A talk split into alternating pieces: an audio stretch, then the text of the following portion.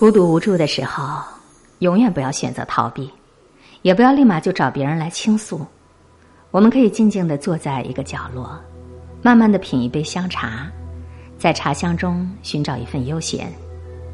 或者，我们可以临窗独望，看落叶在风中漫舞，看白云潇洒悠悠，在心底里问问自己，到底想要什么，你就一定能够找回你自己。世界太吵，听一听自己。我们会觉得焦虑，无非是因为现在的我们跟想象中的自己很有距离。除此之外，还有一个重要原因就是别人。社交网络是让人无比焦虑的原因之一，因为大部分人都会把精挑细选的照片放在网上，人们也只会把到处旅行各种美景的照片放在网上，所以总有人比你的工作好。总有人比你漂亮，总有人活得比你丰富多彩，总会有一种错觉，让你觉得好像别人不需要怎么努力就可以过得很好，而你自己怎么做却也做不好，于是你开始着急，你开始焦虑。然而，真的是这样吗？每个人都不是你看到的那个样子。实际上，那些你看起来觉得毫不费劲儿的人，他们都付出了很大的努力。在你被他们的光芒所吸引的时候。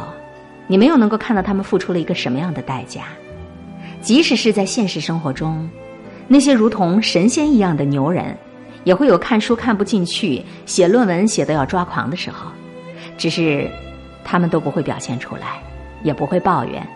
那些闪闪发光的牛人跟你的不同，其实只是他们已经学会了不去抱怨，把用来抱怨的时间做一做自己该做的事儿，而你，因为怕来不及。开始拼命的买书、买单词书。有人说考研究生有前途，你又马不停蹄的开始准备考研。过了几天，你看到别人上传的旅行照片，你又开始幻想去旅行。你想要一个人去旅行，却又要想跟朋友好好聚聚。你想要考研，却又想先工作几年。你想要好好的背上几天的单词，却又想去参加社团活动。有时候你会不会问问自己？你想要的是不是太多了？你的生活是不是太忙碌了？你是不是根本就不知道自己想要什么？只想要让自己忙碌起来，好给自己一些心理的安慰，好让自己看起来不比别人落后太多吗？多少人都过着这样看起来忙碌，实际上非常焦虑的人生。旅行是很多人的救命的砝码，仿佛旅行就能够解决自己生活当中所有的问题。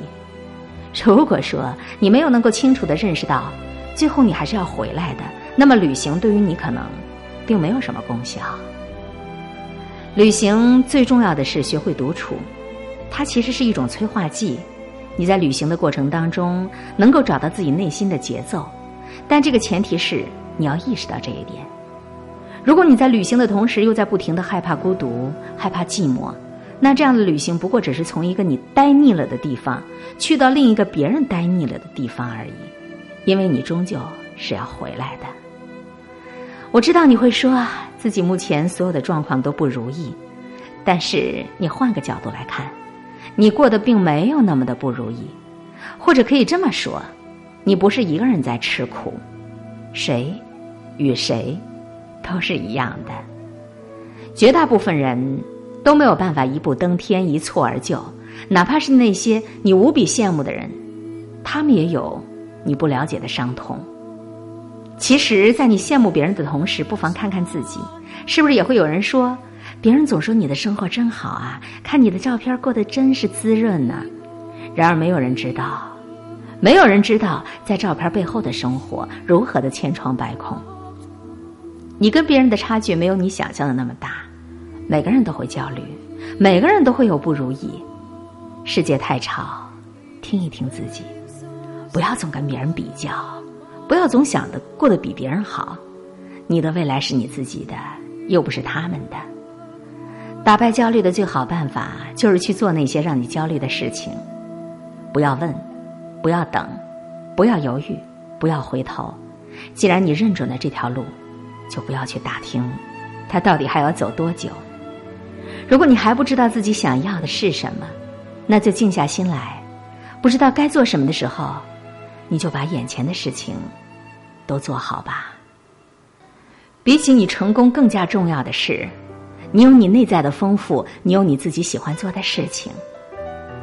所以，亲爱的，孤独无助的时候，不要逃避，也不要立马就找别人倾诉，静下来问一问自己究竟想要什么，你就一定能够找回到你自己。世界太吵，听听你自己。你看看大伙儿合照，就你一个人没有笑，是我们装傻，还是你真的？有很多普通人没有的困扰，我才懒得给你解药。反正你爱来这一套，为爱情折腰，难道不是你一直以来戒不掉的癖好？你在想谁？想到睡不着，你应该觉得骄傲。很多人想失恋也没有目标，只是想睡个好觉。别炫耀，别说你还好，没什么不好，你就怨日子枯燥。没什么烦恼，恐怕就想到什么生存意义，想到没完没了。你给我听好，想哭就要笑。其实你知道，烦恼会解决烦恼。新的刚来到，旧的就忘掉。渺小的控诉，就是你想要的生活情调。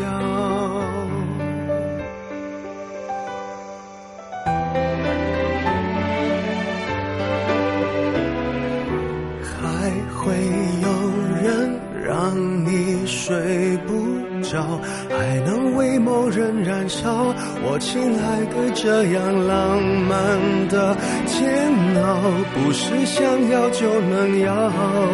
别炫耀，别说你还好，没什么不好，你就怨日子枯燥。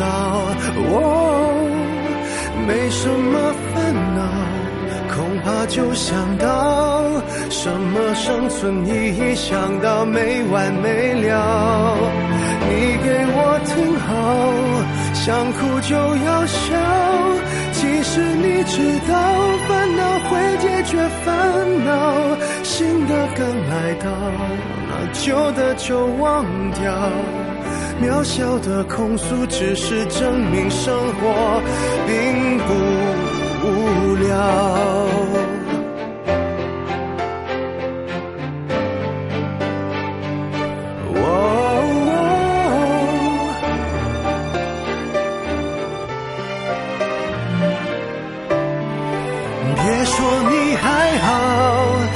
什么不好，你就怨日子枯燥。我没什么烦恼，恐怕就想到什么生存意义，想到没完没了。你给我听好，想哭就要笑。其实你知道，烦恼会解决烦恼，新的刚来到。旧的就忘掉，渺小的控诉只是证明生活并不无聊。